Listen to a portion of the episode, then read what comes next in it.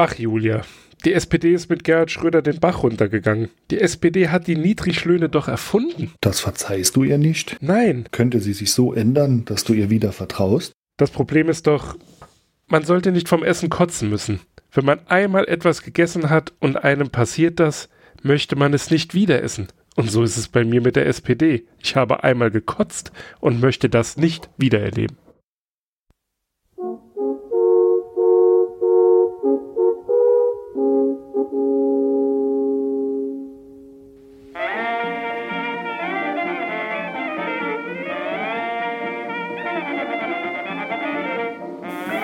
Podcast Welle Saar. Unterbrechungsfrei in Areal 12 fett gedrückt. Immer mehr hören lieber Cat Earth Society. Podcast Welle Saar. Saarbrücken.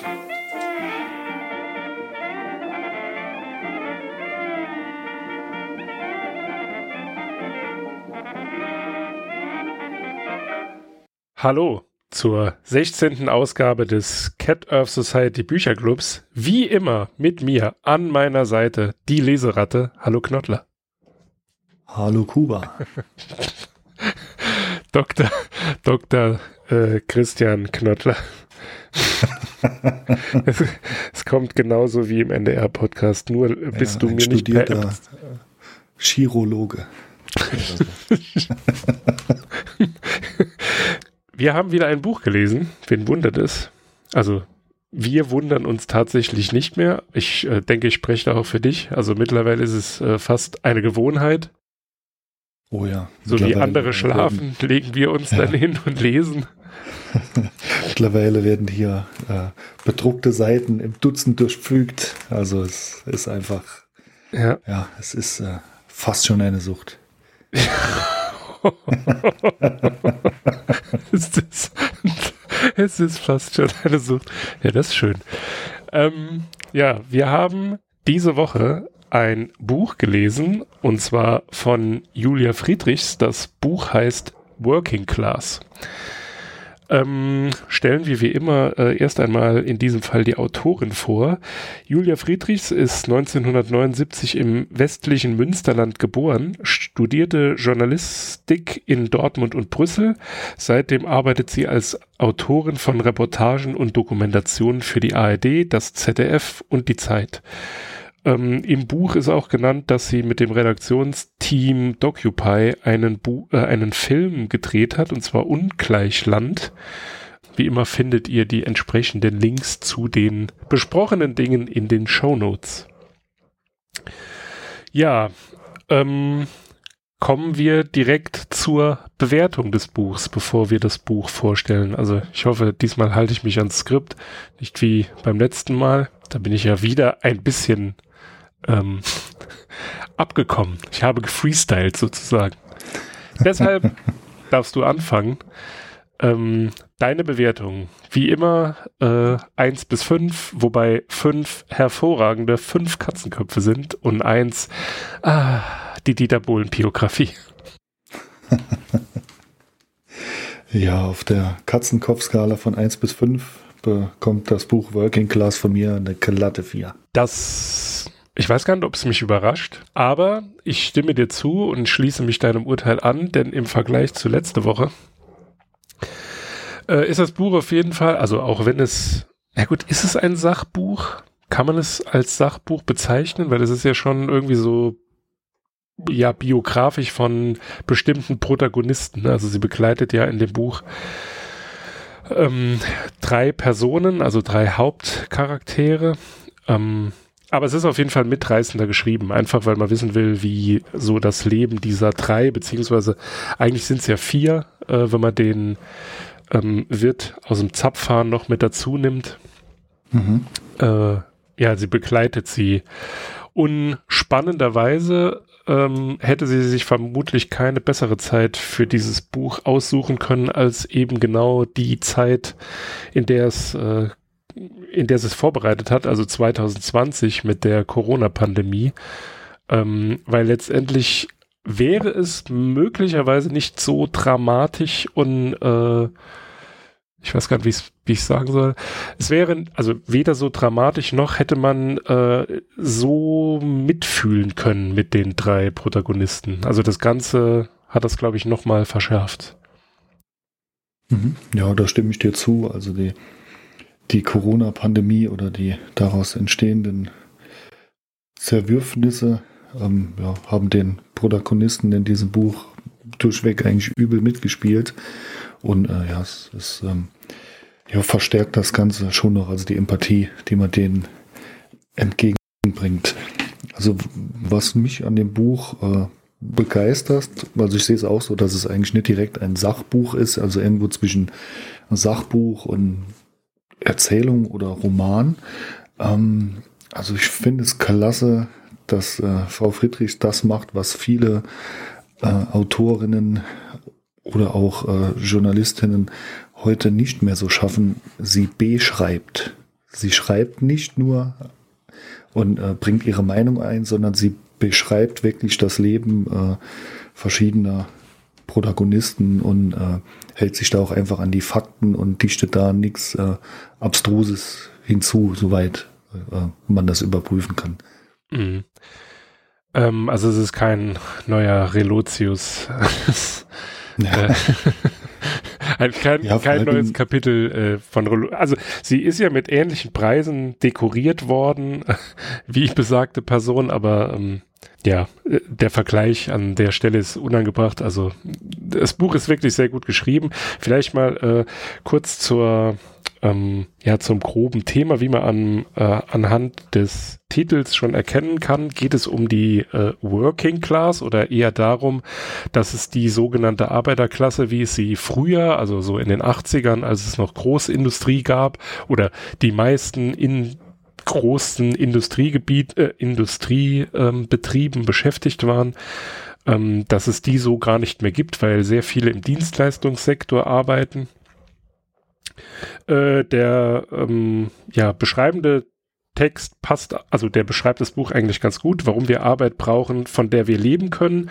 Und wie wir vielleicht äh, bei unserem, bei unserer Einführung schon gemerkt hat, ist es so, dass die drei Protagonisten, ähm, die dort beschrieben werden oder die sie begleitet, äh, dass das denen nicht gelingt. Was man dem Buch halt auch sehr häufig hört, ist, dass was viele vielleicht noch von äh, ihren Eltern kennen, äh, den Kindern soll es mal besser gehen.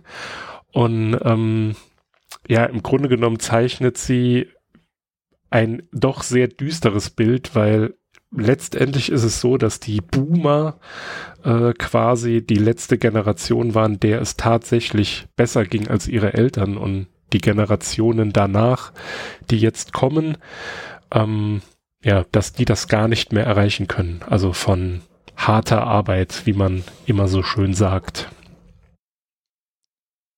Ähm, ja, also ich muss sagen, was mir an dem Buch auch sehr gefällt, ist, dass ähm, die Autorin sehr dezent wertet. Also es äh, gibt nicht die ganze Zeit äh, irgendwelche moralische Beurteilungen und das Buch trieft auch nicht äh, vor Moral und Scheinheiligkeit, wie man das äh, sonst gerne schnell mal hat.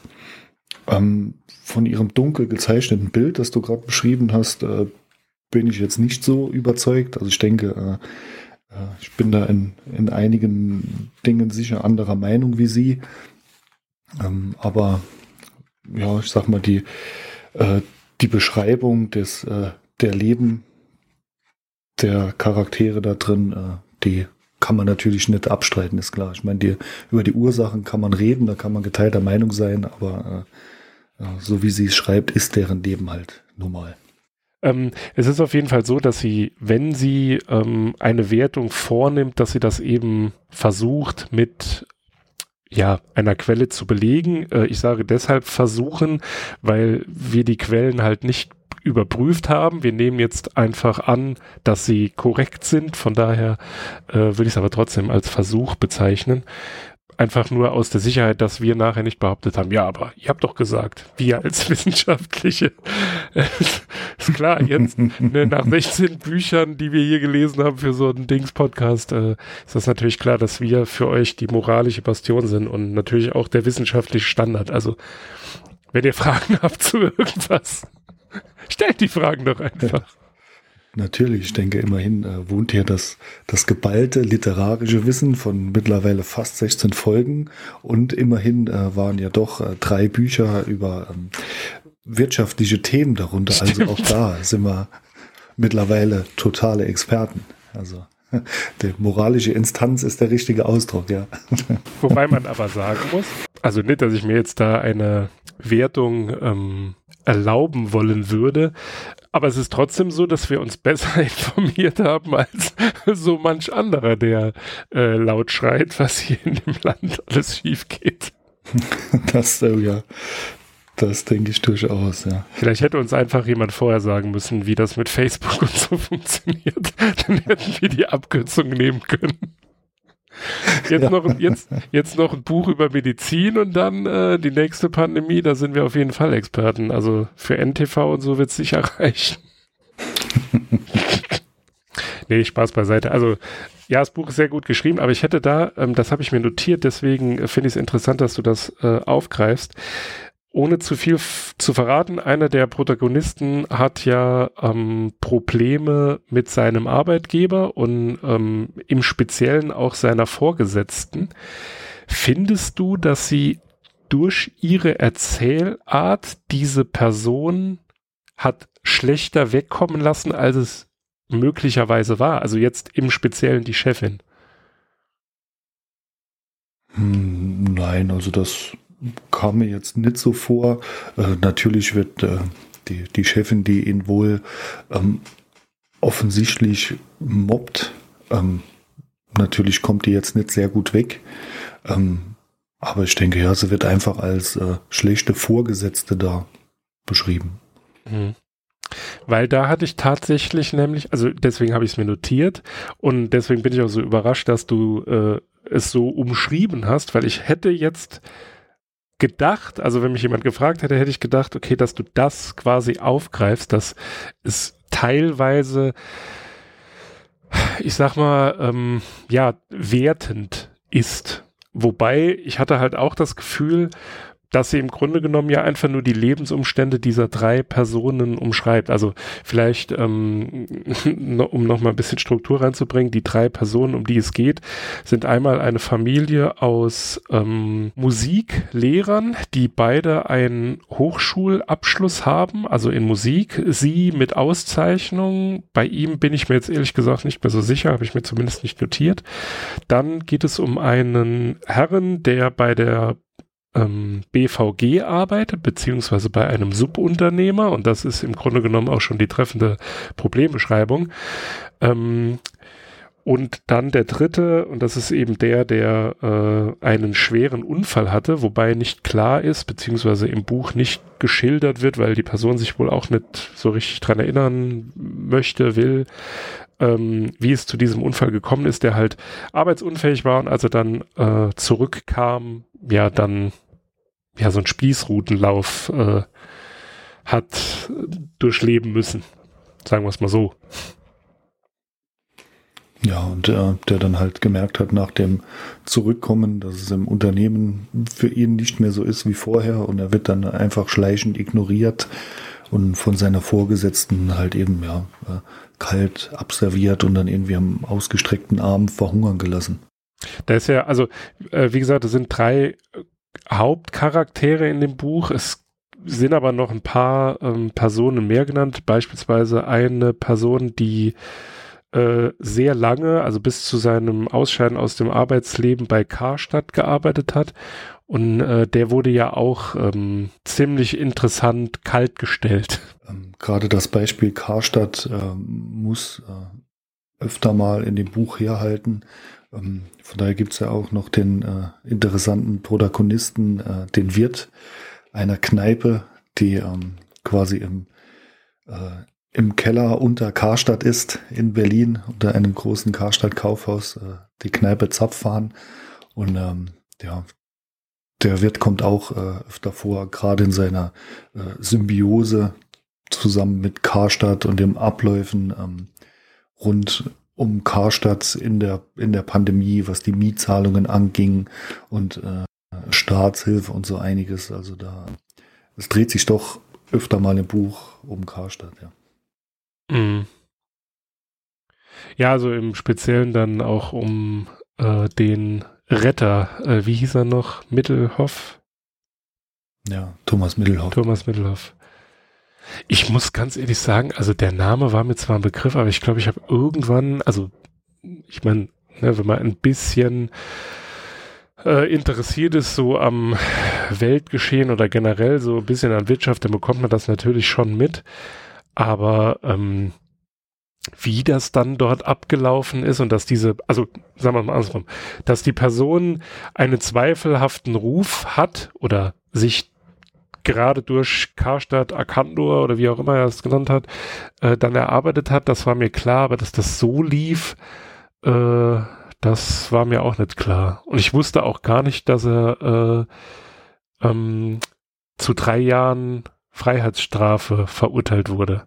Er hat sie natürlich ähm, vorzeitig äh, verlassen, aber ähm, das ist vermutlich bei solchen Delikten, also jetzt nicht Untreue oder so, sondern generell, wenn es halt keine Gewaltverbrechen oder so sind, ist das vermutlich häufiger der Fall, dass die Personen äh, vorzeitig aus der Has Haft entlassen werden und dann halt äh, den Rest der Strafe auf Bewährung ähm, absitzen müssen oder wie auch immer man das sagt. Aber ja, es war mir ehrlich gesagt auch nicht so klar. Also ähm, ich hatte den Fall jetzt auch ähm, noch im Hinterkopf. Also so die ganzen Einzelheiten waren dann immer abgespeichert, aber wo du es gerade ansprichst, also ich glaube zu wissen, Vorsicht, gefährliches Halbwissen, dass äh, bei Herrn Mittelhoff unter anderem auch äh, eine Krankheit ursächlich war, dass er ähm, nicht die ganze Strafe absitzen musste. Also ich kann mich noch an, äh, an Bilder und Videos erinnern aus dem Gerichtssaal, dann äh, später in seiner Haftzeit, ich glaube, er war auch in Berufung, bin ich mir jetzt nicht ganz sicher, wo er äh, schon sehr, sehr krank und abgemagert aussah. Und ähm, ja, also ich glaube, der der Grund bei ihm war nicht unbedingt die, die Milde des Gesetzes, sondern äh, auch sein ja, schlechter Gesundheitszustand. Aber ich denke, das können wir in den Shownotes dann nachliefern. Mhm. Ja, wie gesagt, also es war nicht wertend gemeint. Also wollte jetzt auch damit nicht äh, hier zum Ausdruck bringen, dass Steuerhinterzieher oder Wirtschaftskriminelle in dem Fall, äh, dass die vor Justitia verschont werden, ähm, sondern ich habe halt, als ich das, also als ich ähm, die Sendung vorbereitet habe, ne, was auch immer das dann bedeutet, ähm, habe ich halt nur gesehen, dass er zu einer Freiheitsstrafe verurteilt wurde. Das stand, glaube ich, im Buch nicht so explizit drin, nur dass er sich dafür hat verantworten müssen, aber das war dann wahrscheinlich damit gemeint. Ja, also im, Buch ist er, ähm, glaube ich, auch nur in einem Absatz erwähnt, weil ähm, ja, dass er auch eine Zeit lang her ist und dann um das aktuelle Karstadt oder den Konzern, da geht es ja eher um den Konzernlenker, Herrn Benkö. Ähm, und ja, der Herr Mittelhoff, das war da dann eher Vergangenheit, so äh, in der Hinsicht, worauf das Buch hinaus will. Mhm. Ja, das ist, äh, aber ich fand, ich fand halt geil, wie, wie das umschrieben wurde. Der kam ja von äh, irgendwie einem anderen Konzern als der Retter, ne, und hat dann äh, wie oft äh, dann leider äh, nicht so performt, wie man sich das äh, erhofft hatte. um nicht zu sagen, er hat genau das Gegenteil von dem geschafft, äh, weshalb er eigentlich ähm, berufen wurde. Aber das hat ja, ja auch in Berlin ein bisschen Tradition, wenn man so an den Flughafen denkt. Also. Ja, vielleicht gab es da aber auch äh, damals schon Missverständnisse, äh, warum er berufen wurde. Also vielleicht hatte er eine andere Meinung davon, ja, also es war dann leider für die Karstadt-Mitarbeiter oder für den ganzen Konzern eine schlimme Zeit. Natürlich, aber ja, so, so spielt das Leben leider, was, äh, ja, was man leider oft genug äh, sagen muss, diesen Satz, ähm, wenn es um die drei Protagonisten im Buch geht. Äh, wir könnten auf jeden Fall jetzt äh, demnächst mal ein Buch lesen, das äh, einen mit etwas besserer Laune zurücklässt und in dem vielleicht nicht dann wieder unsere altbekannten ähm, äh, Protagonisten hier äh, Smiths, äh, Smith, äh, Keynes und so, die sind im Buch logischerweise auch wieder genannt. Aber klar, wenn es um Wirtschaft geht, ähm, dann äh, wird wahrscheinlich jeder Autor, der etwas auf sich hält, ähm, wird da so ein Zitat von den äh, Personen einstreuen. Ja, von daher war es doch äh, wirklich eine glückliche Fügung, dass wir relativ am Anfang äh, das Buch von Ulrike Hermann gelesen haben. Ja, eben. Die hat das Ganze ja ein bisschen eingeordnet. Also die hat zumindest mal die, die drei großen Ökonomen, ähm, ja gut, unserer Zeit kann man ja nicht sagen, aber so in der Geschichte äh, hat sie ja sehr gut durchleuchtet. Deswegen sind wir ja, wie ich vorhin schon gesagt habe, Experten. Also wenn ihr Fragen habt und wie wir, wie wir äh, im Vorgespräch schon festgestellt haben, uns in Talkshows einladen wollt, wir sind auf jeden Fall sehr redegewandt. Ob uns jemand versteht, das ist dann natürlich was anderes, aber ähm, damit müsst ihr ihr leben. Das hat ja, ihr. Vielleicht sollten wir einfach an an unseren äh, Podcast-Titel noch ein Der Wirtschaftspodcast an. Oh, oh ja. man es auch in der richtigen Rubrik äh, überall findet. In dem Ja, wir Podcast. brauchen auf jeden Fall ein neues Intro mit so diese, diese typischen ähm, Melodien, so wie wenn Börse und so beginnt. So, ja. Da müssen wir mal nachher drüber reden. Ja, das sollten wir machen. So, aber dann ähm, mal gehen wir, denke ich mal, genauer mal ein auf die, äh, auf unsere beiden Musiklehrer. Das Musiklehrer-Ehepaar, beide selbstständig und ähm, ja, beschreiben Julia Friedrichs dann, ähm, wie sie leben, wie sie arbeiten, was sie dafür bekommen. Sie sind an mehreren Musikschulen als äh, ja, Honorarkräfte beschäftigt, weil, weil es an den Musikschulen halt eben kaum mehr ähm, festangestellte Lehrer gibt und der Staat dann natürlich auch gerne spart. Mhm. Dann ähm, ihnen das gleiche zahlt, äh, auf die Stunde gesehen, wie den äh, festangestellten Lehrkräften und dabei fleißig einfach die äh, Lohnnebenkosten und Abgaben spart. Ja, das, also wenn man bedenkt, dass der Staat in diesem Fall der Arbeitgeber ist, ne, finde ich das halt, ich weiß gar nicht, also das einzige Wort, das mir da einfällt, was wahrscheinlich nicht justiziabel ist, ist schäbig. Ich habe ja eingangs schon gesagt, ich muss mir dieses A-Wort ständig unterdrücken, aber das ist schon extrem schäbig. Und hat jetzt ähm, nicht mit der ähm, Parteienzusammensetzung zu tun in diesem Fall, aber das ist ja in dem Buch auch genannt. Also sie hat ja äh, zwei Stellen, also einmal wo sie Said und ähm, einmal wo sie ähm, den beiden Musiklehrern äh, quasi ein bisschen Hoffnung machen will. Ähm, bei den Musiklehrern ähm, ist es dann so, dass sie ja sagt, dass im Koalitionsvertrag von Nordrhein-Westfalen, also die beiden sind aus Nordrhein-Westfalen, dass dort ähm, angegeben ist, dass quasi an Musikschulen halt mehr festangestellte Lehrer sein sollen und dass man dort eine in Anführungszeichen üppige Summe von 3,6 Millionen Euro zur Verfügung stellt, was, wenn man das auf die 180 Musikschulen in Nordrhein-Westfalen dann, ich glaube, 36.000 Euro ausmachen würde pro Musikschule oder so. Ich glaube, so war die Zahl, die sie genannt hat, ne? Oder waren Das wäre dann, 26.000? selbst das wäre dann auch nur eine halbe Stelle. Ja, eben. Ja, das, also ich verstehe, sage ich mal, natürlich den, den Ärger, den Verdruss, die Wut ähm, von Alexandra und Richard, wie sie im Buch heißen. Ähm, ja, generell alle ähm, Protagonisten im Buch ähm, werden nicht unter ihren äh, richtigen Namen angesprochen, weil sie das äh, sich so gewünscht haben Mhm. auch ganz klar, um keine Nachteile irgendwie zu erfahren.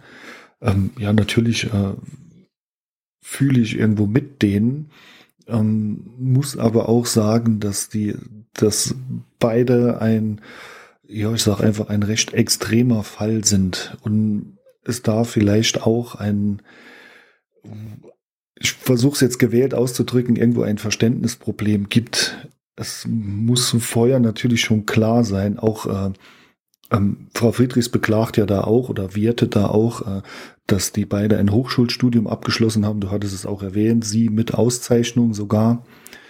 Ähm, ja, man muss natürlich vorher wissen, was man studiert. Studiere ich äh, etwas aus reinem Interesse oder äh, studiere ich etwas, weil ich da große berufliche Chancen später habe? Egal, was von beiden ich mache oder auch ein, eine Mischung aus beidem, ich muss trotzdem ein Auge darauf haben, was werde ich später tun. Und die beiden Selbstständigen Musiklehrer sind deshalb meiner Meinung nach ein Extrembeispiel, weil es sind sagen wir, Einzelselbstständige, Solo-Selbstständige im Kulturbetrieb, wo generell ähm, entweder schlecht gezahlt wird oder generell ist man als Kulturschaffender ja, Kulturschaffender ja auch irgendwo auf die, auf die Mildtätigkeit von anderen angewiesen, sei es jetzt der Staat oder sei es in dem Sinne halt äh, das Publikum, das etwas bezahlt oder in dem Fall auch äh, die Eltern, die andere Berufe ausüben und da den Musikunterricht für ihre Kinder ähm, halt eben dann nehmen und bezahlen. Mhm. Also das ist schon äh, von daher finde ich ein recht extremes Beispiel. Ja, aber da muss ich, äh, da muss ich ähm, zustimmen. Nein, da muss ich meine Worte erstmal in meinem Schädel sortieren. Äh, ja, ich weiß, was du meinst. Aus wirtschaftlicher Sicht, äh, Sicht ist das natürlich auf den Einzelnen gesehen, sollte man vielleicht besser wählen, aber äh, für die Gesellschaft wäre das halt extrem schlecht, weil, ich sage es jetzt mal, ähm, no front an alle BWL-Studenten, äh, aber wir hätten dann ein Land voller BWL-Studenten. Oder sagen wir mal so, oder Informatiker. Ne? Also in der Informatik und in VWL, BWL lässt sich vermutlich deutlich mehr Geld verdienen.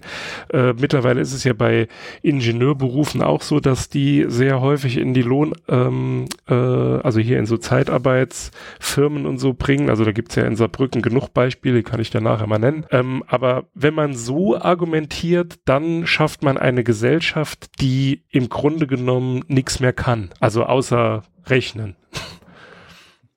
Weißt du, was ich meine? Nee, also ja, ich weiß, was du meinst, aber ich denke, ähm, das, das ist jetzt so ein besonderer Fall, wo dann der Markt das regelt, weil wenn wir nämlich eine, eine Schwemme von BWLern haben, dann äh, fallen dort irgendwann auch die Löhne und dementsprechend ähm, sinken dann auch die Studierendenzahlen in diese Richtung. Also äh, da habe ich jetzt keine Angst davor, dass wir nachher ein, ein Volk von äh, nur noch BWLern und Telefondesinfizierern sind. Daran muss ich auch denken. Aber des Adams zu zitieren, aber äh, natürlich würde es mir auch wehtun, wenn es keine Kultur mehr gäbe. Nur ich wollte damit halt eben einfach ausdrücken, dass wenn man im Kulturbereich arbeiten möchte, ist man irgendwie immer auf die Mildtätigkeit äh, der anderen Berufe irgendwo angewiesen, weil man, so blöd es jetzt klingt, äh, halt eben wertschöpferisch nicht sehr nützlich ist. Das sehe ich ja gerade. Monetär gesehen, natürlich. Also äh, ja, ich will jetzt nicht genau. absprechen, dass der Kulturbeitrag äh, ähm, etwas wahnsinnig Wichtiges und sehr Sinnvolles ist, aber es geht da in erster Linie natürlich äh, ja, um finanzielle Dinge, finanzielle Wertschöpfung leider. Mhm. Aber das ist ja im Grunde genommen auch so, dass äh, das Grundthema ähm, des ganzen Buches, ne, weil sie ja auch eben wieder aufstellt, dass bestimmte Gruppen, also beispielsweise Frauen oder also alleinerziehende Mütter, wir hatten das ja schon bei Marcel Fratscher, den sie auch im Buch zitiert, dass es eben bestimmte Gruppierungen in der Gesellschaft gibt, die einen enormen ja Teil leisten, dass diese Gesellschaft funktioniert. Also nehmen wir Said, ne? Also gäbe es äh, Menschen, die diesen Job äh, nicht, äh, nicht machen würden, nicht, dann äh, würde wahrscheinlich niemand mehr freiwillig in äh, die U-Bahn steigen, äh, weil sie vermutlich komplett verpinkelt, verkotzt, verschissen wäre, so wie er es da in dem Fall ausdrückt. Und das sind halt alles Berufe, die für die Gesellschaft einen enorm hohen Stellenwert haben müssten, weil sie eben die Gesellschaft oder ja das gesellschaftliche Zusammenleben überhaupt erst ermöglichen, aber dass diese ja Tätigkeit halt einfach zu schlecht entlohnt wird, wenn man bedenkt, was eben dort geleistet wird. Also nehmen bei den ähm, Reinigungskräften, da sage ich jetzt einfach mal, da gibt es sicher mehr Kritikpunkte, aber wenn du jetzt zum Beispiel in der Pflege oder so bist, das, da wird es auf jeden Fall sofort spürbar. Ich meine, an einer vollen Mülltonne, da kann man noch vorbeilaufen, da hält man sich die Nase zu, ähm, aber wenn du halt mit einem gebrochenen Arm in ein Krankenhaus kommst und da ist halt keiner da, der dich behandelt, das ist halt auch doof. Ja, also ich weiß, was du meinst, aber ich würde da gerade diese beiden Berufe nicht miteinander vergleichen wollen, weil ähm, ich sag mal, Seid ist ja ähm, U-Bahn-Reiniger in Berlin und ähm, die Sache ist, finde ich, recht einfach. Das ist ein Job, den keiner machen möchte. Und äh, deshalb sehe ich das abgekoppelt oder den keiner gern macht. Deshalb sehe ich das abgekoppelt von Pflegeberufen. Ähm, die werden trotz schlechter Bezahlung gemacht, weil Leute gerne mit Menschen arbeiten. Und ich glaube nicht, äh, dass jemand äh, gerne U-Bahn-Reiniger ist, trotz schlechter Bezahlung, weil er gerne U-Bahn-Böden äh, von Kotze befreit. Ja, aber das widerspricht ja dann deinem Beispiel von vorhin mit den BWLern, dass Angebot und Nachfrage den Markt regeln. Ne? Also obwohl es keiner machen will und es dann doch einige gibt, die es tun, sind die dann trotzdem halt scheiße bezahlt.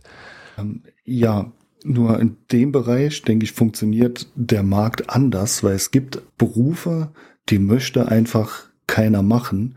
Und ja, vielleicht ist es eine, eine bittere Wahrheit im Kapitalismus und solche Berufe wird es immer geben oder solche Tätigkeiten. Und in solche Tätigkeiten bekommt man Menschen nur durch Armutsdruck. Also ähm, ja, es wird ja auch verwandt stehen, ja. Ja, genau. Also ich finde, natürlich ist das schlimm, aber ich denke, es gibt Bereiche, da funktioniert es nur so. Und Frau Friedrichs ähm, führt ja auch das Beispiel auf, dass da die Reinigungskräfte waren ja früher bei den Berliner Verkehrsbetrieben direkt angestellt, haben natürlich mehr verdient. Und äh, ja, da gab es dann Zulage für Kotze auf dem Boden, Zulage für, wenn jemand in die Ecke geschifft hatte, Zulage, wenn da ein Haufen lag, wenn man den weggemacht hat und äh, äh, natürlich äh, bessere Lohnfortzahlung im Krankheitsfall und mehr Sicherheit und alles Mögliche, was man da etwas fehlt, aber das wollte Frau Friedrichs ja da gar nicht vergleichen oder belegen, sind zum Beispiel dann solche Dinge wie, äh, wie waren da der Krankenstand, äh, wie oft wurde etwas nicht gereinigt, weil jemand ausgefallen ist und es war kein Ersatz da, wo man jetzt im Moment einfach dann vom Subunternehmer eine äh, da kommt eine neue Reinigungskraft, beziehungsweise der muss ja gewährleisten, dass immer jemand da ist und putzt. Ähm, weil die Sache ist, denke ich, die, man kann so einen Beruf bezahlen, wie man möchte. Nur wenn dann halt eben über einem gewissen Niveau bezahlt wird und es auch äh, Sicherheiten gibt für die äh, Angestellten dort, äh, wie zum Beispiel, oh ja, ich habe heute keine Lust, in Anführungszeichen, gibt's ja auch, ich will das nicht jedem unterstellen. Äh, oh, ich gehe heute mal nicht, ich verliere ja nicht viel Geld, bringt ja nicht viel. Ähm, das führt dann einfach irgendwann dazu, dass dort diese Leistung, die man haben möchte, nicht mehr erbracht wird. Das heißt, im Endeffekt sind äh, viele Leute besser bezahlt, aber die U-Bahn ist die Hälfte der Zeit doch dreckig, weil die Arbeit nicht befriedigend erledigt wird, weil einfach der Druck dort fehlt. Das ist schlimm, aber ich denke, in bestimmten Bereichen funktioniert es leider nur so. Hm, ich bin da also da gehe ich äh, nicht mit. Da bin ich tatsächlich ganz anderer Meinung. Weil wenn man sich zum Beispiel die Beweggründe, äh, die er nennt, anhört, ne, dann ist es ja, also er sagt ja selbst, es wäre für ihn einfacher ähm, zu sagen, ach, leckt mich alle am Arsch, ich lebe jetzt von Hartz IV. Aber er tut es nur deshalb nicht, weil er sagt, er will seinen Kindern ein gutes Vorbild sein. Und das ist sowas, was man gerade in diesen prekären Arbeitsverhältnissen immer wieder hört. Also wenn du da zum Beispiel hier äh, die armen Schweine von Hermes oder so fragst, warum tut sich das jemand freiwillig an? Also nur weil er entweder ähm, den gesellschaftlichen Druck in Anführungszeichen fürchtet, dass er arbeitslos ist. Auf der anderen Seite, pff, so wird er halt auch nur blöd angemacht. Ne? ähm, da kann er eigentlich drauf verzichten. Also die, die Beweggründe sind halt immer andere. Und ich glaube nicht, dass der Krankenstand, ich glaube sogar, dass der Krankenstand dort niedriger ist als bei, ähm, weiß ich nicht, Leuten, die bei Ford am Band oder so arbeiten. Obwohl dort ja auch ja. mit Zeitarbeitsfirmen äh, ja ausgeholfen wird. Also jetzt nur ein Beispiel, weil es hier gerade um die Ecke ist. Ja, ähm, also ich Natürlich ist das immer ehrbar, wenn jemand sagt, ich will meinen Kindern ein gutes Vorbild sein. Ich denke, es ist wahrscheinlich eher eine, eine Minderheit und ich könnte, könnte mir gut vorstellen, dass natürlich auch die, die Angst vor der Arbeitslosigkeit beziehungsweise dann halt eben durch das Drangsalieren und der schlechten Behandlung durch den Staat, wenn man denn mal zwei Jahre arbeitslos ist und in Hartz IV rutscht, dass die auch mit eine Rolle spielt. Ähm, ja, ich, wie gesagt, ich finde es auch schlimm. Äh, ich würde es schön finden, wenn man das anders lösen könnte, aber ich glaube leider nicht daran. Ich denke, ohne einen bestimmten Druck, was ja, was mir da ganz besonders wichtig ist, ist ähm, so U-Bahn-Reiniger sollte natürlich auch im Optimalfall kein Job fürs Leben sein. Und äh, das ist auch etwas, äh, was Frau Friedrichs da kurz anreißt, als es um die, die Bildung geht von, von Seid und er, ja, er denkt, oh, es wäre vielleicht gut, wenn er mal Englisch lernen würde. Ah, ja, aber ich traue mich nicht so oder oh, das bringt ja doch nichts. Ähm, da haben wir auch schon öfter als Thema gehabt, äh, die Weiterbildungsmöglichkeiten fehlen da wohl und die Begeisterung dafür, weil solche Jobs, die wirklich nur, sag ich mal, durch ähm, wo Leute nur durch Druck hineingetrieben werden, durch Armutsdruck, ganz klar, ähm, sollten kein Job fürs Leben sein. Weil es ähm, ja, auch selbst vorher bei der BVG als äh, U-Bahn-Reiniger ähm, hat das Ganze dann wahrscheinlich auch relativ wenig Perspektiven gehabt. Und ich denke, man muss auch wegkommen von dem Bild, dem da jetzt einfach nachgetrauert wird, was sich durch das ganze Buch ja zieht, aus den ach so tollen 80er Jahren. Ähm, ja, man fängt bei einem Unternehmen an in seinem Job und dann macht man, was man gesagt kriegt und nachher wird man dann Vorarbeiter und Abteilungsleiter. Ähm, ja, das Bild hat damals schon äh, nicht gestimmt, es war damals schon völlig schief und es ist heute erst recht, man muss davon wegkommen, weil äh, wurde etwa jeder Abteilungsleiter in den 80ern in seinem Unternehmen. Hm, ist komisch, dann müsste es ja in einem 10.000 Mitarbeiter Unternehmen 9.000 Abteilungen gegeben haben, damit jeder irgendwann einmal Abteilungsleiter wurde und äh, immer mehr Geld verdient hat mit den Jahren. Also ähm, deswegen denke ich, dass solche einfachen Jobs für ungelernte äh, Arbeiter, das müssen Durchgangsstationen sein und niemand sollte in so einem Job versauern müssen sein ganzes Arbeitsleben. Ja, wobei, also ja, für Personen, ich sage jetzt mal mit Ehrgeiz ist das so, aber es gibt ja auch Leute, die sind sehr begnügsam.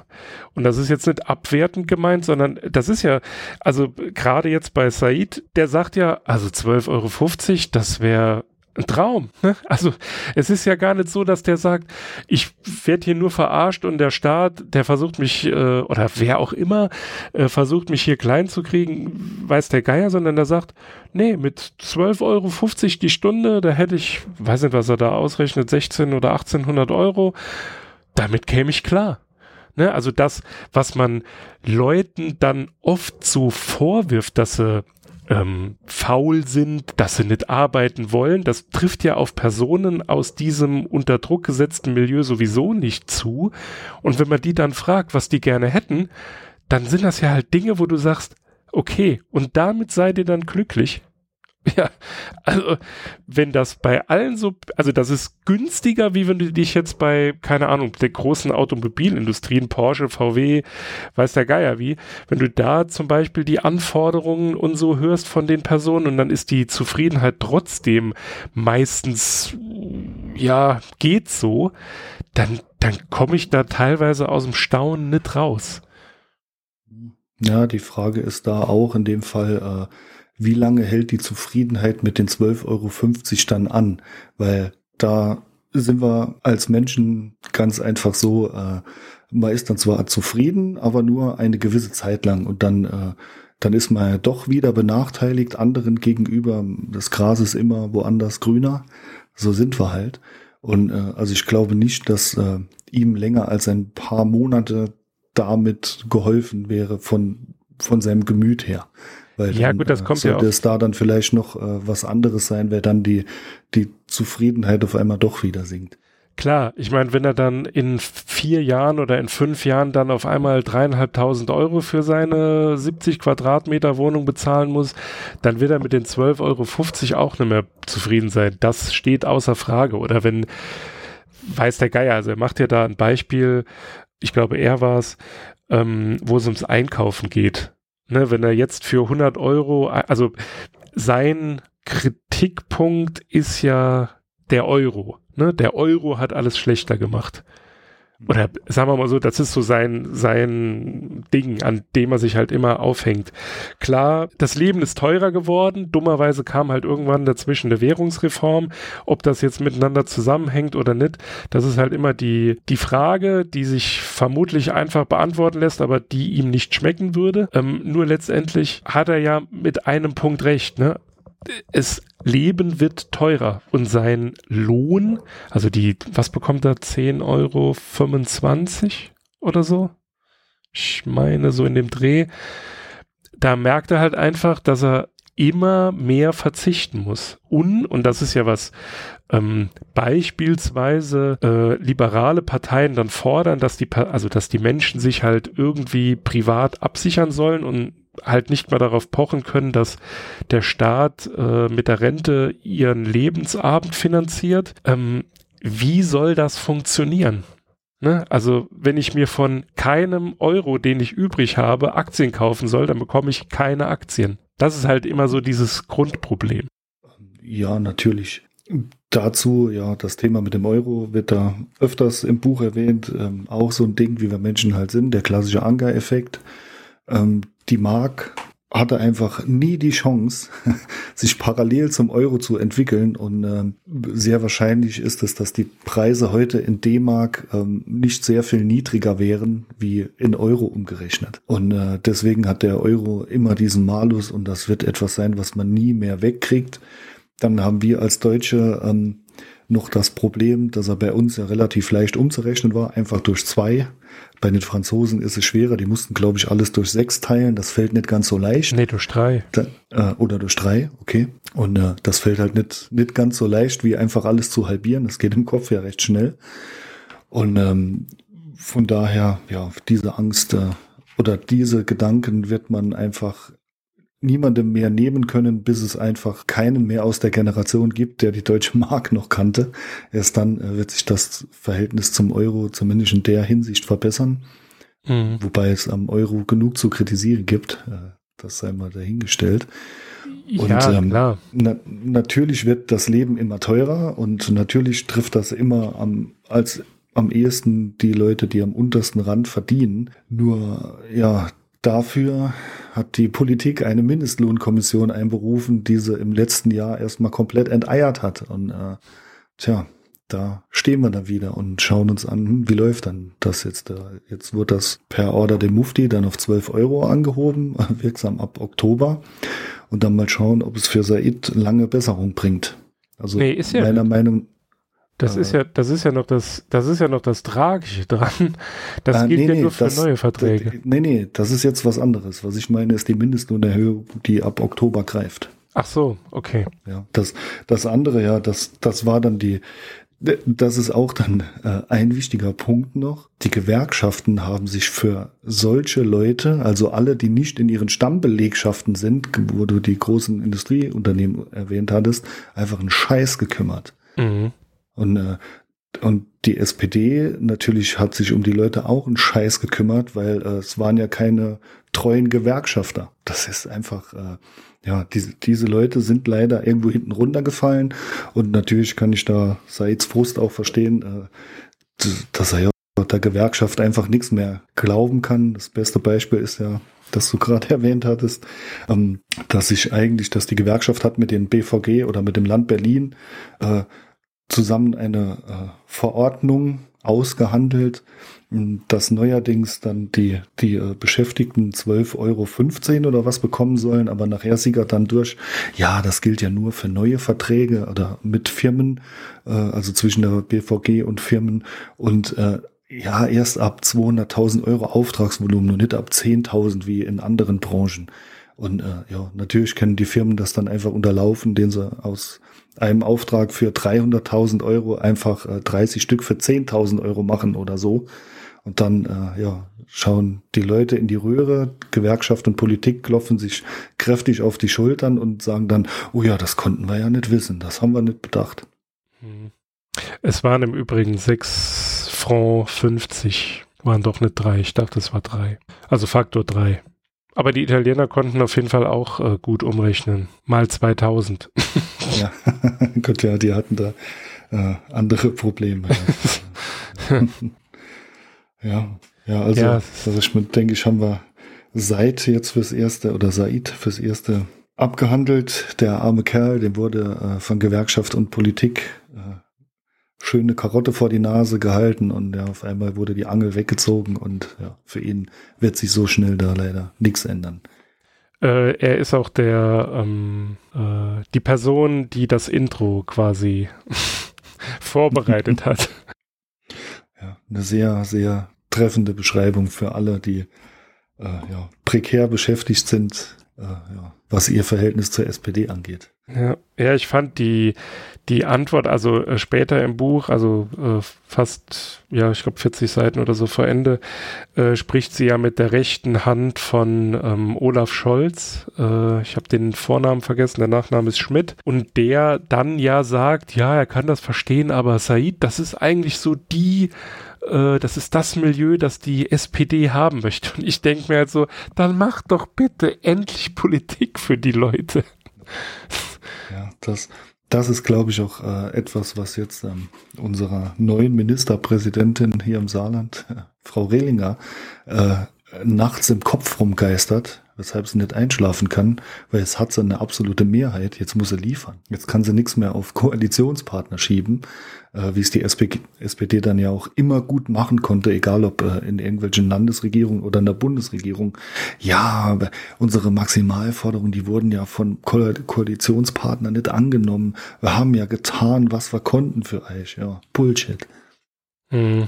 Ja, es ist ähm, ja ja, man, sieht es jetzt, man sieht es jetzt äh, bei der Ukraine, also das, was Gerhard äh, Schröder dort zerschlagen hat, ähm, mit den ha oder was er angerichtet hat mit der Hartz-IV-Reform, das hat die SPD das erste Mal richtig hart getroffen. Da habe ich vorhin noch einen Tweet gelesen.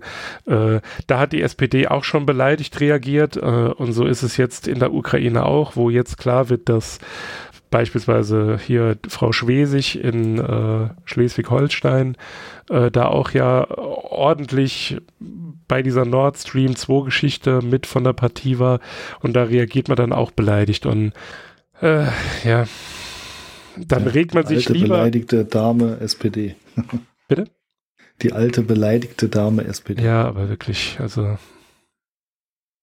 ich weiß nicht, ähm, mir schwirrt da immer so ein Vergleich durch den Kopf, den man eigentlich nicht äußern sollte, aber äh, in der dunklen, dunkelsten Geschichte Deutschlands, äh, die Sozialdemokraten, ich gehe davon aus, die haben sich alle im Grab umgedreht, wenn sie auch nur annähernd mitbekommen, was die SPD dann 60, 70 Jahre nach ähm, Ende des Kriegs da angerichtet hat. Also da ist von Sozialdemokratie naja, nur bedingt äh, was übrig geblieben. Also es ist so ähnlich verwässert wie das christlich äh, bei der Demokratischen Union. Also es hört sich halt besser an wie, das ist die PD und die DU, aber ja.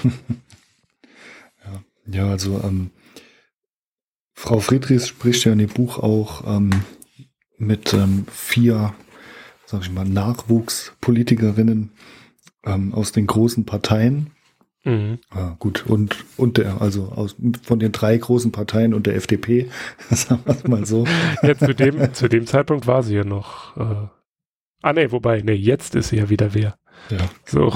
Und, äh, und da bezeichnend ist, da ist ja auch Tillmann Kuban dabei und da wirklich bezeichnend finde ich, äh, als er auch gefragt wird, äh, warum, äh, warum nicht endlich mal da Rentenreform angegangen wird und äh, dass ja die jetzt Rentner einfach äh, oft viel zu gut gestellt sind, ob man da nicht weil was machen könnte hin und her. Und er fragt dann, äh, soll ich da ehrlich antworten? Und erstmal, oder wollen Sie eine ehrliche Antwort? Erstmal äh, könnte ich da direkt ausflippen, wenn ich jemand was frage, dann frage ich ja nicht mit dem Hintergedanken, ah, ja, lüg, lüg mich halt an, du Depp. Außer du fragst, Und, ähm, wie geht es dir?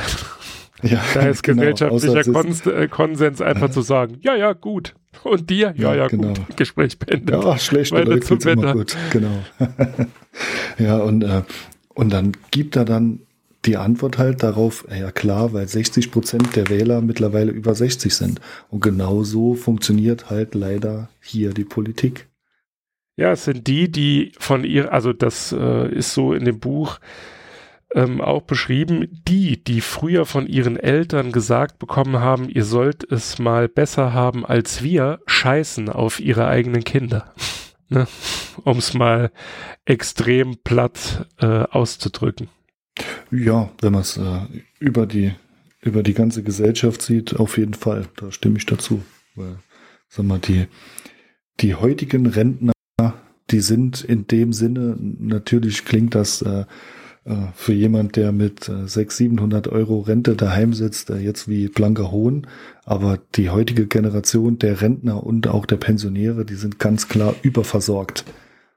Und äh, es ja, gibt ja auch äh, ein, zwei Beispiele im Buch, äh, wo dann Frau Friedrichs äh, jemand fragt, ja, äh, würden Sie denn jetzt halt einfach etwas davon abgeben? Sie haben ja jetzt äh, äh, mehr als, also mehr Pension als Ihr ähm, letztes Einkommen war, würden sie denn diese 20 Prozent dann auch abgeben? Ah ja, uff, oh, oh. Allein die Vorstellung, also das, das, als ich das gelesen habe, dachte ich, bitte was? Also ne, mir war ja klar, dass äh, Pensionäre, die nicht in das Rentensystem einzahlen, aber äh, trotzdem, ähm, naja, in dem Fall trifft fürstlich entlohnt, ja eigentlich äh, ziemlich treffend.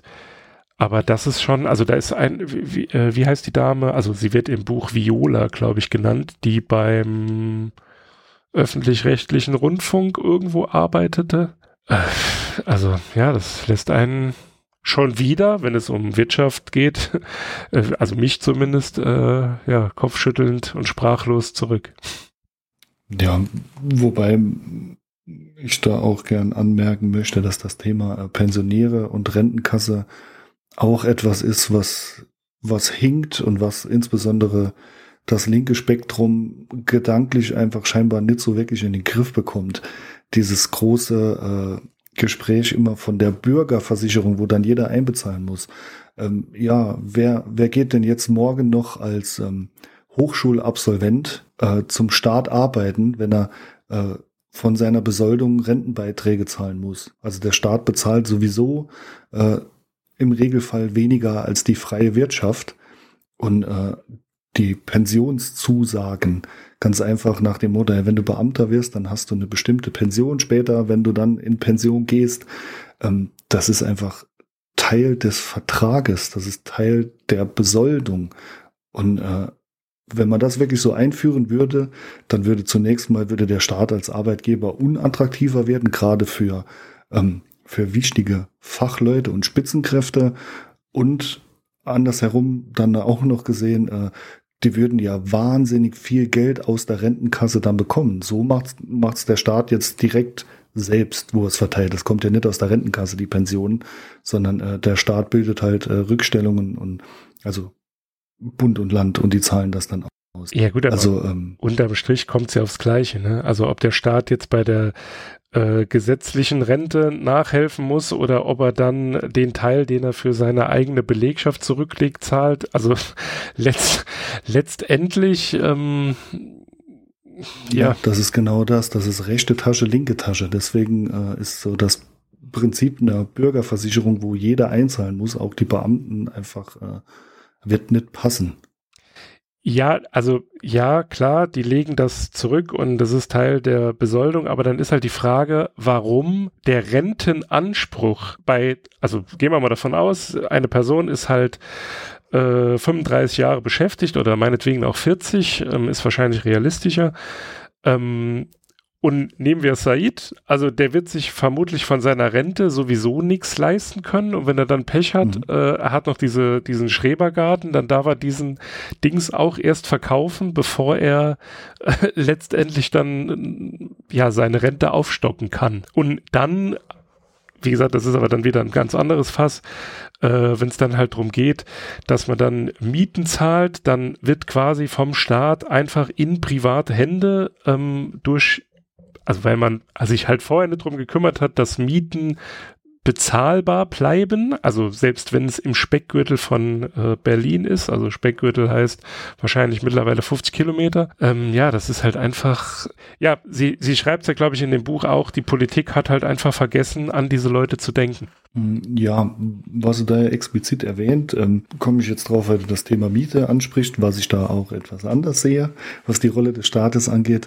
Ähm, aber was er explizit anspricht, ist, dass der Staat äh, einfach ähm, seit den 80er Jahren äh, ganz einfach die ähm, äh, Förderung für, für das Ansparen, quasi die Vermögensförderung für äh, die ganz normalen kleinen Leute, wie man immer so schön sagt, für die, die einfachen Arbeiter, für die Working Class einfach abgeschafft hat mit der Zeit und äh, auch sehr stark eingeschränkt und äh, noch weiter reguliert hat. Also der Staat hat es einfach komplett sein gelassen, ähm, wenig Verdiener äh, einfach zu bei dem beim Anlegen von Kapital zu fördern und auch beim Erwerb von Wohneigentum. Ja, klar. Also das eine schließt das andere ja nicht aus. Also er hat die Situation verschärft und unternimmt jetzt in Anführungszeichen nichts dagegen. Also es würde ja auch helfen, wenn er dann, äh, weiß ich nicht, irgendwelche Programme ähm, ins Leben ruft, die dann eben Personen schneller zu Eigentümern von Wohnungen machen, weil das wäre ja für den Wohnungsmarkt oder das würde ja äh, wahrscheinlich auch wieder ein Stück weit regulieren, weil dann ein Investor, wie auch immer er heißt, Aroundtown oder weiß der Geier, ähm, der würde sich dann halt überlegen, naja gut, eigentlich ist das unlukrativ, hier zu investieren, weil ich weiß halt einfach, dass die Rendite, die zu erwarten ist, den Aufwand gar nicht lohnt. Ne, aber solange halt Immobilien Spekulationen äh, oder Spekulationsobjekte bleiben, ja, so wie du vorhin gesagt hast, ne, Angebot und Nachfrage. So, wenn es jetzt genug Angebot gibt, weil äh, immer mehr Menschen sich eben Wohneigentum leisten können, ob das jetzt eine Eigentumswohnung ist oder äh, tatsächlich ein Haus, ist jetzt in Berlin wahrscheinlich schwieriger, aber vielleicht äh, irgendwie in der Gegend in Brandenburg, weiß der Geier, äh, dann ist es natürlich auch, also dann ist der Wohnungsmarkt nicht mehr so, wie er jetzt halt ist. Und wenn du, ich weiß nicht, ob du Kollegen hast, die irgendwie in Berlin, Hamburg oder weiß der Geier wohnen, ähm, jetzt vor kurzem, also letzte Woche hatte ich mich noch mit jemandem unterhalten, wohnt in einer relativ, ja, eigentlich ist es eine überschaubare Stadt in Baden-Württemberg und da bewirbst du dich mit 60 Leuten auf eine Wohnung und zahlst für die Selbstauskunft pro Wohnungsbesichtigung 150 Euro, obwohl das der gleiche Makler ist. So. Und es ist ja unwahrscheinlich, dass wenn sich 50 oder 60 Leute auf eine Wohnung bewerben, dass du gerade der bist, der sie jetzt bekommt.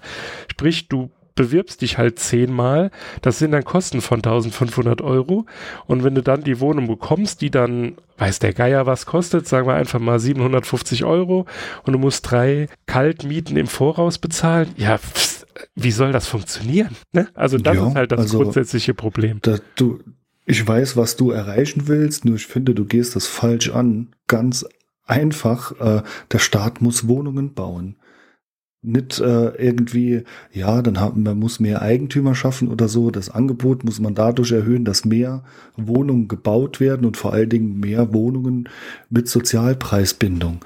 Und da der Staat das selbst nicht kann, weil er einfach die, die Leute und das Fachwissen dazu nicht hat, muss er halt eben äh, Anreize schaffen für private Investoren, für auch ähm, Sozialwohnungen zu bauen oder mietpreisgebundene Wohnungen. Sozialwohnung klingt ja immer so nach äh, Betonsilo, wo äh, da, da setzen wir jetzt das Prekariat rein. Nein, einfach äh, mietpreisgebundene Wohnung. Der Staat muss alles dafür tun, das Angebot zu erhöhen. Und ja, da das will er nur halbherzig tun. Also bevor sowas kommt wie äh, Mietendeckel oder Mietmoratorium mit Riesenaufwand und Mietspiegel und Durchschnittswerte der letzten fünf oder sieben Jahre. Und wie machen wir das hier? Wie machen wir jetzt dort? Was ist das für eine Zone? Nee, Geld ausgeben, Wohnungen bauen. Jede Wohnung mehr entlastet den Wohnungsmarkt. Ja, und also ich Bauvorschriften anpassen. Das ist also jetzt nicht, äh, was die Sicherheit angeht, sondern Asbest, ja, dann kann man halt ja, genau, Asbest, ja, Formaldehyd, juhu. nee, äh, dass man einfach, äh, dass es einfacher wird, aufzustocken, weil so, wir müssen nun mal wohnen in den Städten. So so ist es einfach nun mal. Deswegen müssen wir dann auch Gebäude aufstocken dürfen und äh, dafür nicht vier Jahre auf eine Baugenehmigung warten und auf einmal heißt es, ja, ganz wichtig ist aber, äh, dass es da die Dachziegel, die müssen rot sein und von diesem Typ, weil ansonsten beißt sich das mit dem bereits bestehenden Ensemble Bullshit. Also wenn man das wirklich entlasten möchte und spürbar und etwas für die kleinen Leute tun will, dann muss man das vernünftig tun und nicht immer äh, so halbherzig oder große Ziele ausrufen, äh, wie 400.000 neue Wohnungen, die wir dieses Jahr äh, im Leben nicht erreichen werden im Neubau. Also das ist, der Staat möchte es einfach nicht. Die großen Parteien gaukeln das gerne vor, dass sie was tun möchten, nur sie machen es halbherzig und sie verlieren sich wie immer in der Bürokratie und im Klein-Klein. Ich habe ja vorhin das Beispiel nur deshalb aufgegriffen, weil du gesagt hast, man hat dieses Wohnfinanzierungsprogramm äh, da quasi abgebrochen. Natürlich muss der, also ich meine, jemand wie Said wird sich keine Eigentumswohnung leisten können, selbst wenn die nur 50.000 Euro kostet. Wo soll er das Geld hernehmen? Sprich, er ist mhm. zumindest in seiner derzeit oder Menschen aus diesem, äh, aus dieser Tätigkeit sind halt darauf angewiesen, irgendwo günstig wohnen zu können. Und wir hatten, ich meine, es war, war es in diesem Buch oder war es auch im Buch von äh, Marcel Fratscher, ähm, da war ja quasi die Zahl genannt, wie viel, also wie viel Prozent des Einkommens Personen für ihre, äh, also quasi nur für Obdach ausgeben müssen. Und äh, dass dann halt keine großen Sprünge mehr ja zu machen sind, das es liegt halt auf der Hand. Und da ist halt einfach unverständlich, wie beispielsweise die SPD, und da muss man sie halt einfach beim Namen nennen, wie sie es einfach nicht schafft, Politik für ihre ehemaligen äh, Mitglieder und Wähler äh, ja zu machen. Und da ist auch von der Linken nichts zu erwarten. Leider ja, leider wird sich in der Hinsicht, denke ich, in den nächsten Jahren nicht sehr viel tun, wenn sich da nicht mal ein, ein kleiner Lynchmob aufmacht. Also das ist einfach, also ja, sowas wie, wie, wie die Gelbwesten-Proteste nur ähm, zum Thema Mieten. Ähm, naja, mal schauen, wann das in, äh, wenn es das mal in großer Intensität gibt. Also in Berlin gibt's ja dieses äh, äh, Deutsche Wohnen und Vonovia enteignen Votum wofür ich auf der einen Seite Verständnis habe, aber auf der anderen Seite setzt das für mich auch an der falschen Stelle an, weil ganz einfach das Geld, äh, der Staat kann da nicht einfach enteignen und das Geld, das er dann oder für das er dann die Wohnungen von Vonovia und der Deutsche Wohnen abkauft, dass es viel besser investiert in Neubauten. Nur, naja, leider will man ja auch das Tempelhofer Feld nicht äh, äh, bebauen in Berlin, weil nein, da, da kann man jetzt ja schön, schön rumliegen und eine Tüte rauchen. Also irgendwo ähm, ja, weiß auch ein halt Großteil der Bevölkerung nicht, was, was man denn möchte. Ja, aber das ist halt auch wieder so ein Vergleich, der hinkt, weil für Autobahnen oder für ähm, Übertagebergbau geht's ja doch. Also ne, der Staat kann sehr wohl enteignen, wenn halt irgendwie gesellschaftliche ja, Interessen. aber nicht ohne Entschädigung. Der Staat muss immer entschädigen. Der Staat kommt auch für eine Autobahn nicht oder äh, wenn, ja, aber wenn was ist dann Dorf durch Fall? den Braunkohlebergbau entschädigt wird, äh, äh, enteignet wird oder platt gemacht wird, dann müssen die Bewohner entschädigt werden. Und äh, der Staat kann nicht einfach von der Deutsche Wohnen jetzt 200.000 Wohnungen in Berlin nehmen, sondern er muss die zum Marktpreis zahlen. Und äh, anstatt den Marktpreis für, sag ich mal, relativ neu gebaute Wohnungen zu zahlen, baue ich doch lieber für dieses Geld neue Wohnungen und entlaste damit äh, den Wohnungsmarkt, weil ich das Angebot vergrößert habe. Das ist mein Problem damit. Mhm. Also ich kann das ist, schafft ja für, für Neumieter keine Abhilfe. Es schafft für die Altmieter, die drin wohnen, äh, die Abhilfe, weil dann äh, da die Mieten immer steigen. Aber Berlin ist immer noch eine Stadt, in die zugezogen wird. Für die Leute, die hinzuziehen wollen, brauche ich neue Wohnungen. Ja. Ja, es ist ja generell in, also äh, selbst wenn es jetzt keine Stadt ist, die hip ist, äh, sondern wenn es nur in Anführungszeichen eine Stadt mit einer großen Universität ist, also keine Ahnung, Münster oder ich meine, man muss nicht so weit gucken in äh, Trier beispielsweise, also da äh, kenne ich mich jetzt oder kannte ich mich tatsächlich besser aus als äh, in Saarbrücken, da weiß ich gar nicht, wie das dort aussieht ja, die Städte sind halt einfach auch dem, dem Andrang von eben Personen, die zum Studieren kommen. Ne? Also man wirbt zwar mit seiner Universität, aber ist dann noch nicht mal in der Lage, die Leute irgendwie unterzubringen.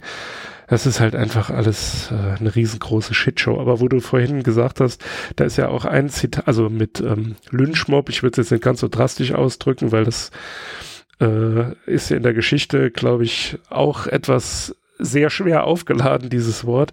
Ähm, ja, ja, das war das falsche Wort. Ähm, hier ist zum Beispiel genannt, ich hm, finde jetzt nur gerade den Autor nicht mehr, aber da steht, ich glaube, wenn die Menschen wirklich verstehen würden, wie unfair der ökonomische Wettbewerb im modernen Kapitalismus ist, gäbe es einen Aufstand.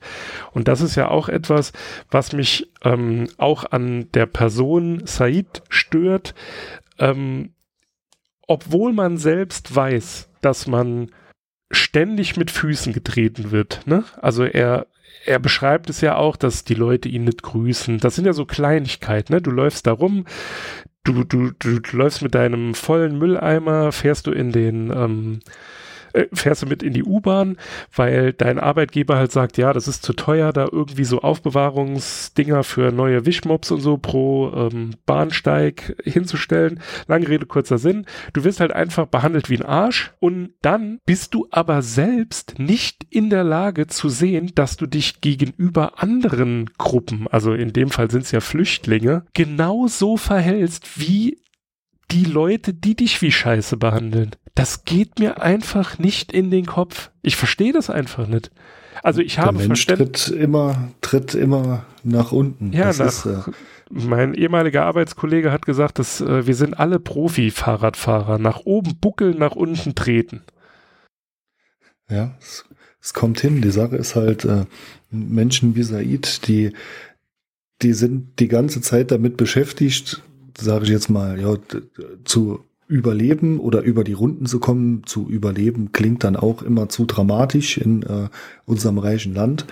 Ähm, aber die sind den ganzen Tag, den ganzen Monat damit beschäftigt, äh, über die Runden zu kommen, sehen ihre Probleme und dann sehen sie, da, äh, da kommen welche, die bekommen Geld. Dass die jetzt aus guten Gründen kommen und aus sehr guten Gründen erstmal Geld bekommen oder, oder dass denen geholfen wird, ähm, das wird da einfach ausgeblendet und der Mensch ist nun mal leider so. Es, ich glaube auch, das steckt so tief in uns, das Problem werden wir niemals lösen können. Selbst wenn wir, wenn wir jedem genug Geld zum Leben einfach so überweisen, so Stichwort bedingungsloses Grundeinkommen, selbst dann wird das immer noch auftauchen. Befürchte ich. Ja, das, also ich meine, gut, in dem Fall ist äh, ja, Said ist ja mehrfach, äh, mehrfach marginalisierte Gruppe, ne? also Niedriglohnsektor, dann halt noch mit Migrationsgeschichte und so weiter. Und ja, wie gesagt, es macht mich einfach fassungslos. Und dabei spielt jetzt für mich keine Rolle, ob der Migrationsgeschichte hat oder nicht, sondern ich verstehe wie gesagt, als ich die äh, Stellen ähm, gelesen habe, ich meine von diesem Manfred, der in dem Zapfhahn da unterwegs ist, das ist ja so der Klassiker, sage ich jetzt mal. Ne, da kommt halt alles zusammen. Und wenn ich es dann halt von Menschen lese, die ja mit Sicherheit die gleiche Erfahrung gemacht haben, da lässt sich, lässt sich, ja, da verstehe ich es halt leider noch weniger. Ja, das ist äh, leider etwas, was, denke ich, im Menschen einfach drinsteckt. Ähm, er hat ein leider viel zu kurzes Gedächtnis und ähm, eine viel, ja, viel zu kurze Voraussicht. Also, mhm. was ich, denke ich, in diesem Buch auch gut zeigt, ist einfach, dass wir als Menschen so programmiert sind, dass wir sehr schlecht das, äh, was der moderne Mensch eigentlich abgelegt haben sollte mittlerweile. Und zwar, dass er zumindest mit einer recht klar definierten Unsicherheit schon zurechtkommen sollte, weil ähm, dieses Nachhängen nach den, den goldenen 30 Jahren nach der Zweiten Weltkriegskatastrophe, ähm, dieser übergroße Wohlstand in den 80ern, in dem viele groß geworden sind, der aber auch, äh, finde ich hier zumindest für meine Begriffe völlig überrissen beschrieben wird. Und natürlich, es war die Welt äh, der Autorin, als die groß geworden, äh, groß wurde und äh, äh, von dem Christian, dass bei ihm zu Hause nie an irgendwas gemangelt hat oder so und hin und her. Also mir ging es da anders im Aufwachsen. Und äh, ja, daher denke ich auch, die Beispiele waren da relativ ja, schlecht gewählt, ist vielleicht äh, ja, ein bisschen zu hart ausgedrückt. Also aus meiner Sicht waren die nicht sehr gut gewählt. Und äh, ja, auch dieses, dieses Anhängen daran. Wir Menschen trauern einfach viel zu lange Dingen hinterher und äh, wir reagieren geradezu allergisch auf Veränderung. das ist ja auch etwas, äh, wo ich denke, was, was jemand dazu treibt, einen absoluten Drecksjob jahrzehntelang einfach zu machen, ähm, ohne sag ich mal, wirklich gezielt versuchen, äh, nach Möglichkeiten zu suchen, um dort rauszukommen. Es wird einfach dann natürlich äh, versucht, dort in dem blöden Job mehr zu verdienen. Ähm, aber es werden keine anderen Lösungen gesucht, weil die sich, weil man darüber einfach nicht nachdenkt.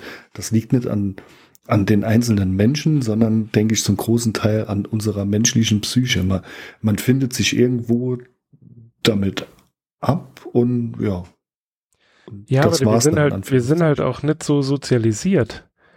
Es ist halt Scheitern, also ja, das ist, das ist zum Beispiel so eine Sache, die ähm, mich jetzt gerade so, also weil du vorhin Philipp, ne, wie heißt er, Kuban, Tillmann Kuban äh, erwähnt hast, gerade bei Liberalen, ne, da, also wenn man jetzt mal den ehemaligen ähm, äh, Vorsitzenden zitiert, ne, mit spätrömischer Dekadenz, wenn es um Arbeitslose geht, aber auf der anderen Seite beispielsweise dann sagen, ja, wenn ein Unternehmer äh, scheitert, dann steht er halt auf, dann macht er weiter. Das ist halt etwas, was man in bestimmten Kreisen, da nimmt man das hin und da sagt man, ach guck mal, das macht den stärker, aber ich sage jetzt mal für den, für den kleinen Arbeitnehmer, der hat da einfach tierisch Angst davor, weil er dann einfach abrutscht. Mhm. Ich meine, wenn du jetzt einfach mal äh, ein, ein plattes Beispiel, du du hast eben eine Unter ein Unternehmen, hast gewisse Geldreserven, also nehmen wir mal diesen Rich Dad Poor Dad Autor.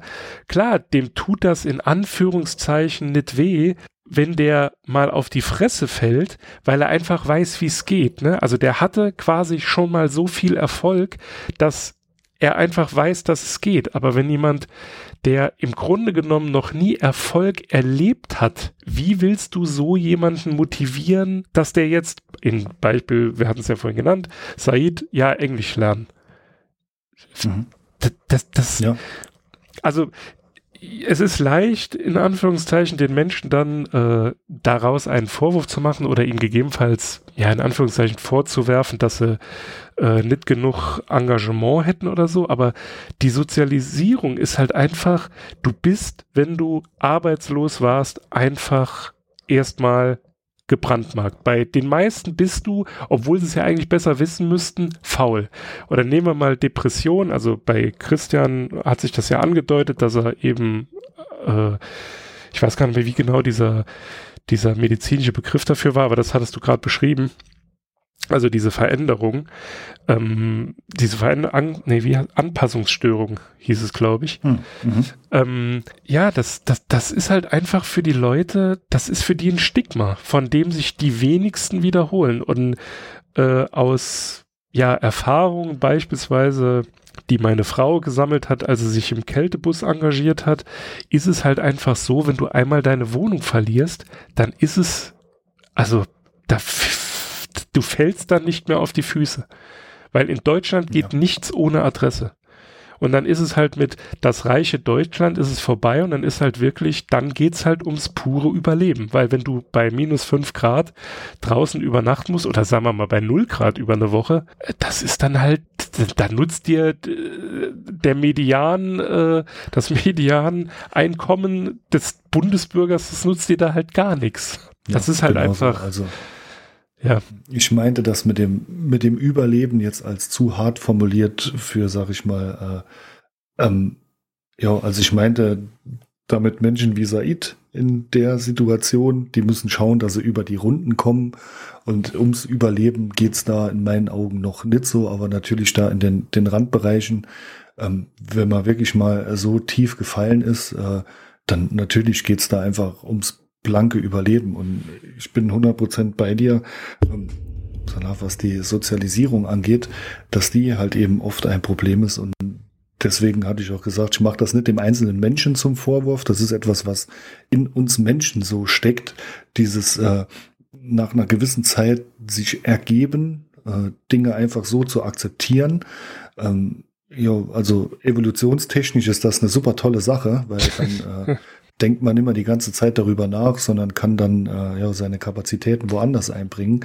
Aber in dem Sinne für den ganz modernen Menschen ist das nicht immer so förderlich. Und äh, natürlich spielt da die Sozialisierung eine riesige Rolle und auch, äh, dass die noch nie Motivation oder Bestärkung erfahren haben. Und da sehe ich auch ähm, den Staat dahingehend in der Pflicht, dass er äh, jetzt nicht ähm, da irgendwie nur Geld reinwirft oder den Leuten mit Geld irgendwie unter die Arme greift, sondern äh, wirklich ein, ein anständiges Bildungssystem schafft mhm. und äh, auch ein Weiterbildungssystem äh, und auch vielleicht mal ein Auszeitsystem, dass es äh, mal gar nicht so schlimm ist, wenn man sich ein halbes Jahr Auszeit nimmt, um sich weiterzubilden.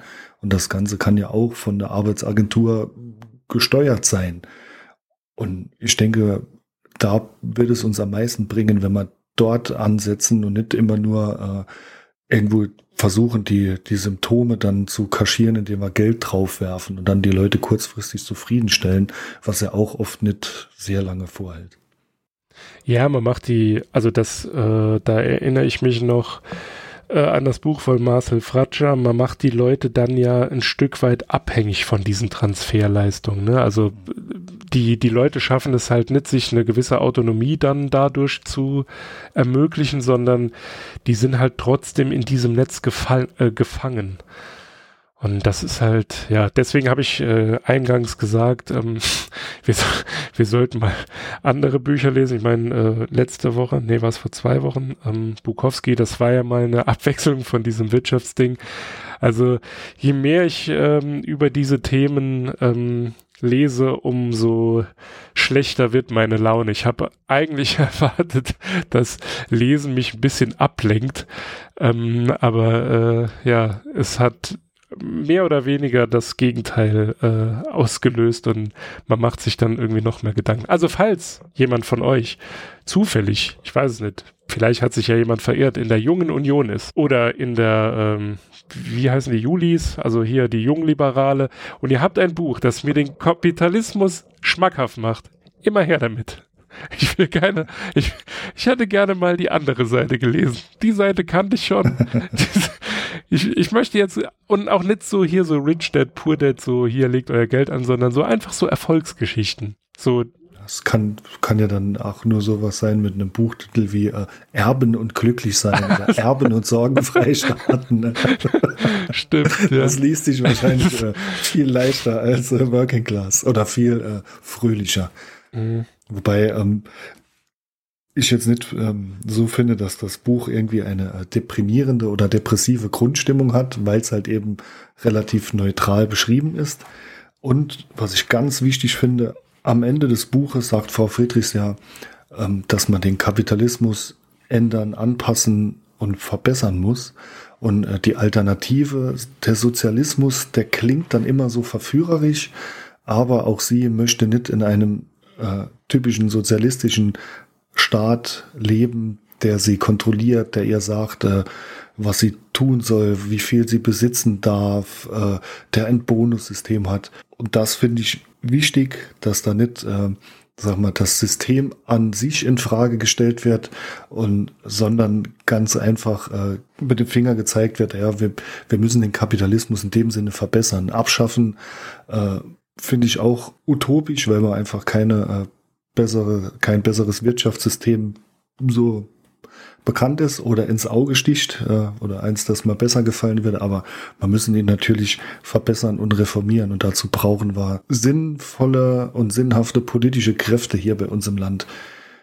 Und ja, ich denke, da, da müssen wir uns der Kaste der Politiker vielleicht auch mal, auch mal tiefer zuwenden, weil mich würde ehrlich gesagt äh, schon mal interessieren, woher kommt diese, diese Abwesenheit von, von der eigentlichen Zielgruppe der Wähler. Da, ähm, wo du das als Beispiel anführst oder das äh, zum Thema machst, ähm, da habe ich mir eine Sache äh, notiert, wobei ähm, ich mir nicht mehr sicher bin, ob der Name genannt wurde.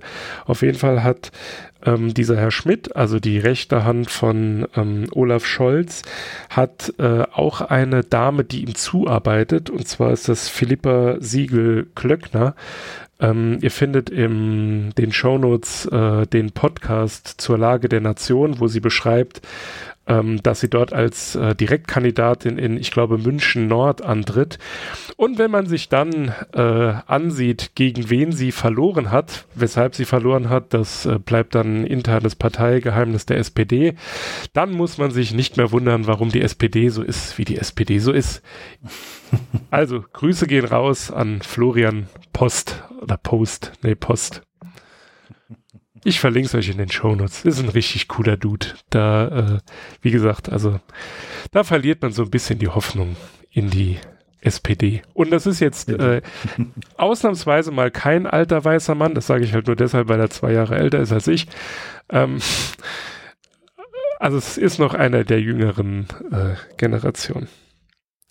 Naja, aber wo wir schon äh, davon sprachen, den ähm, Kapitalismus zu reformieren, kann man ja auch einfach sagen, man muss sich vom Namen trennen, äh, einfach nur damit es besser ist, aber es ist trotzdem noch in Grundzügen das gleiche System, aber wie wir in Deutschland ja immer für uns proklamieren, soziale Marktwirtschaft. Vielleicht wird ja da noch was draus. In diesem Sinne, würde ich mich jetzt verabschieden und überlasse dir wie immer das Schlusswort. Du musst jetzt aber auch nicht direkt Tschüss sagen, du kannst auch noch eine Sache anmerken. Ansonsten kannst du aber, wie alle Zuhörenden das jetzt von dir erwarten, diesen Podcast beenden.